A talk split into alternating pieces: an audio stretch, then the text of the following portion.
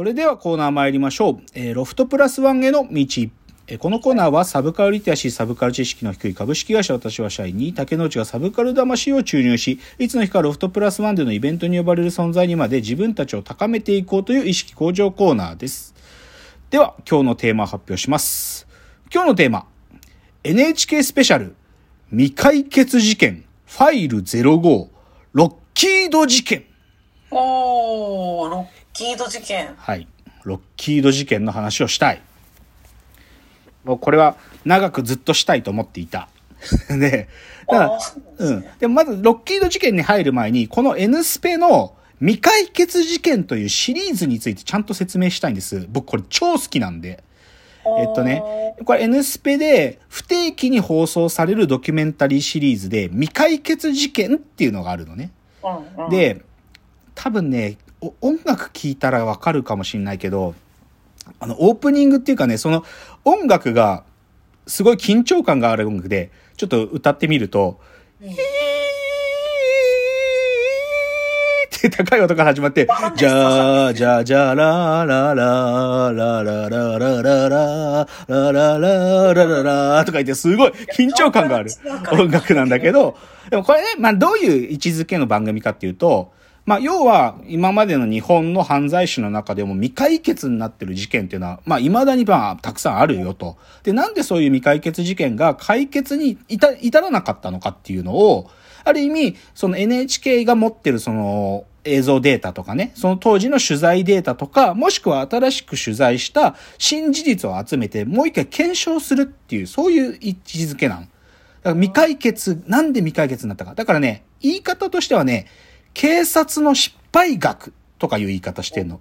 なぜ警察はこの犯罪が未解決のまま終わってしまったのかっていう、その警察の失敗学っていう捉え方もあるし、あとは、その犯人逮捕に当然メディアもこう報道してたのに、その逮捕にまで至らなかったっていう報道のあり方そのものも自分たちに向けても検証するっていう、そういう位置づけなの。だから結構反省的なコンテンツなのね。ううんん。未解決事件というのは、なぜ警察は失敗したのか、なぜ報道はこうなってしまったのかって、そういうことを書いていくの。で、今まで計ファイル01からファイル08まであったのね。うんで、ちょっと順、まあ、全部言って、言ってみると、最初が、ファイル01がグリコ森永事件。これが2011年に最初にあったので、僕はこれ、もう始まった時ね、興奮したね。いや、ついに、まあ、新事実とかあんま出てこなかったけど、でも NHK が本腰入れてこういう事件を取り扱うんだっていうのが分かったから面白かったんよ。で、02がオウムし、オウムの事件、オウム真理教の事件。で、三つ目がね、これがちょっと問題があったんだけど、尼崎の、あのー連続殺人事件。あの、ちょっと家族を乗っ取っていくっていう、ああいう。で、ファイル04がオウムの中でも地下鉄サリン事件をもうより注目して。で、今日の話のファイル05がロッキード事件で、で、06が、これは赤包帯事件。あ、これわかんない。何ですか？これはね、関西のね、朝日新聞の支社に、赤包帯っていう右翼の奴ら、で、これはね、正直言うと、本当に右翼がは犯人なのか分かってないんだけど、うんでも、その赤包帯と名乗る奴らが、う新聞記者に入って、銃を乱射して、記者を何人か殺したのね。そんな事件あったんだ。そう。で、これはある意味、その当時の朝日新聞の、その報道姿勢に対して、その、それに対する行為だっていうので、メディアへの挑戦とか報道機関への挑戦って言って言われた事件なんだけど、でもそういうのがあったんだけど、うんそれをやってるのがファイル06。で、ファイル07が、あの、これもオウムの時に起きた事件だけど、警察庁長官、国松長官が、あの、北千住、あ、南千住か、自分のマンションの家の前で、銃、乱、あの、狙撃されるっていう事件があった。え、でなんで？いや、で、それで、で、これ未解決なんだけど、その、これは、は、ずっと、み時効っていうか、捜査が終わるまで、オウムの信者が犯人なんだってずっと言われてたの。で、実際に、あの、オウム教、オウムの信者だった警察官とかが逮捕されたりしてるんだけど、でも、実は釈放されてるんだけど、で、これが、実は、この、今、5年ぐらい前に、今、岐阜刑務所にいる中村って男がいるの、じじいなんだけど、そいつが国松を撃ったのは俺だって供述し始めた。で、で、一体本当に誰が撃ったのか。で、これ多分おそらくこの中村がやってんの。この中村ってやつは自分でアメリカ行って銃の訓練とかやっていて、ほとんど傭兵みたいなやつの。軍人の訓練を自分でやってて、一人だけで破壊工作をやろうとしてるやつなの。です。です。で、もと、もともとでも、な、あ、名古屋とか、あの、東海地方で警察官撃って強盗したりとかしてる、もともとそれで捕まってたやつなの。だけど、その時に、その岐阜県警でそろそろ俺も死ぬからとか、あの事件も時効になるからっつって本当のことを語るっつって、あの、報道機関とかに手紙を送ったりして、俺が撃って、で、その供述をもう集めて、で、それね、一世尾形が演じてるんだけど、すごいよ。え、えじゃあその人別に深い思想とかなくていや、めちゃくちゃふふ思想というかね、革命って言ってる、本人はね。革命って言ってんの。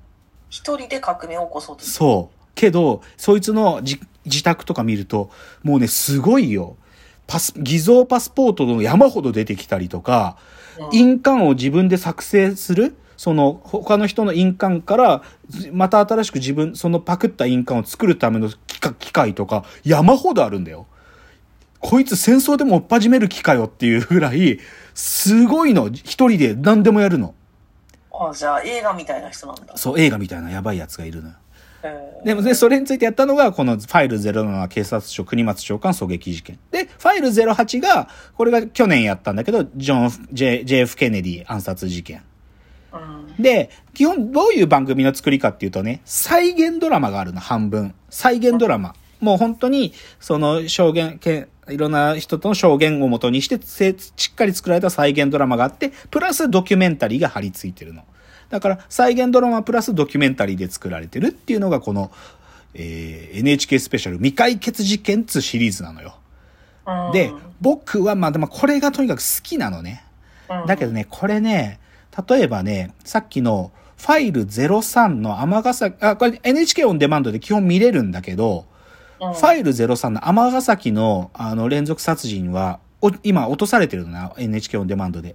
で、なんでかっつうとね、これは、いや、すっげえよくできてたんだよ。僕はすげえよくできてたと思う。けど、裁判がまだ審理中なんだよね。一部。で、で、その時に弁護団から、裁判員たちへの、間違った事実の、なんていうか、その誘導を起こす映像素材だっていうので、その取り消せっていう、そういう訴えが起きたの。で、で、NHK は別にそういう事実を歪めるような報道をしてないって、その、なんていうかな、要求に対してはそういうふうに答えてるんだけど、なぜかオンデマンドから落ちてるのね。だからきっと何かあるんだけど、ていうか何かあるというか、多分まあ配慮をしてるんだと思うけど、でもそういうふうに現在審理中の裁判とかにも、ある意味影響を与えちゃうぐらいしっかり作られてるのよ。あーそう。で、他にもね、ファイル06の赤包帯事件も押されてるのね、NHK のオンデマンドから。で、おそらく僕の見立ては、これは、おそらく右翼。右翼、まあ、右翼の事件だから、赤包帯事件って。で、実際 NHK は取材の中で、こいつが犯人なんじゃないかとか、こいつが犯人と繋がってる右翼組織だろってとこまでたどり着いてるのね、この話。で、すごい。実際取材まで行ってんのよ。だけど、でもそこまで入れ込んだから、多分、それをオンデマンドに上げとくこと自体がちょっと危険危い。ないっていうので多分落とされてるんだと僕は思ってる。でもそれくらい、ある意味この赤包帯事件で未解決だからね、犯人は捕まってないんだよ。だけど今の現代にもその事件に関わった人たちは生きてるんで、そう。だからまだ今も生きてる人もいるから、で、その人たちにおそらく影響を与えちゃうくらい力入って作られてるの、これは。うん。事件の本当に真実の部分に手が届くようなとこまで行くからね。っていうので、ななかなかすごい力が入ったコンテンツ。だいたい2年に1回とかあったらいいなぐらい。うんで、今日はその中のファイル05、ロッキード事件をやると。で、はい最初ね、このロッキード事件のオープニングで文字が出てくるんだよ。で、そのよロッキード事件を担当した、えー東京地検特捜部の担当検事さん、吉永祐介元特捜検事の一言から始まるんだけど、その一言最初読もうか。うんあの事件は日本にはびこる闇のほんの端っこに過ぎない。ただ、あれ以上は触れられない。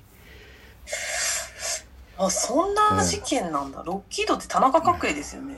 まあ、一つはね、そあくまでも田中角栄なんていうのは一個の一個なんですよ。ロッキード事件の。そしてそれは日本はい。です。今日結論は日本だけじゃねえよ。アメリカも含むよ。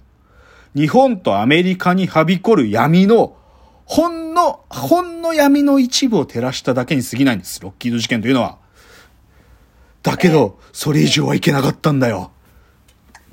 え、でもこれは、え、賄賂みたいなことだよね。そうだよ。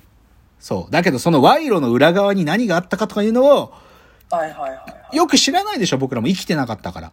あそして、ね生きてたとしても、実は報道の種、なんていうか、大きい注目の部分はやっぱりさ、総理在職中の犯罪だっつってさ、田中角栄を捕まえるぞってことに終始した。うんけど、その田中角栄がなぜ賄賂を受け取ったのかっていう本当の意味、ここについて掘り下げたメディアは当時ほとんどなかったんだよ。で、でそれについてはそう。表向きに、こ、この、なんていうか、条件を飲むっていうことの賄賂だったっていう、この条件って言ってるものが、極めて断片的な。本当はそれじゃない。もっと隠されたものがあるっていうのが、このロッキード事件なんで、その話を次からやっていきます。では、話に行ってきます。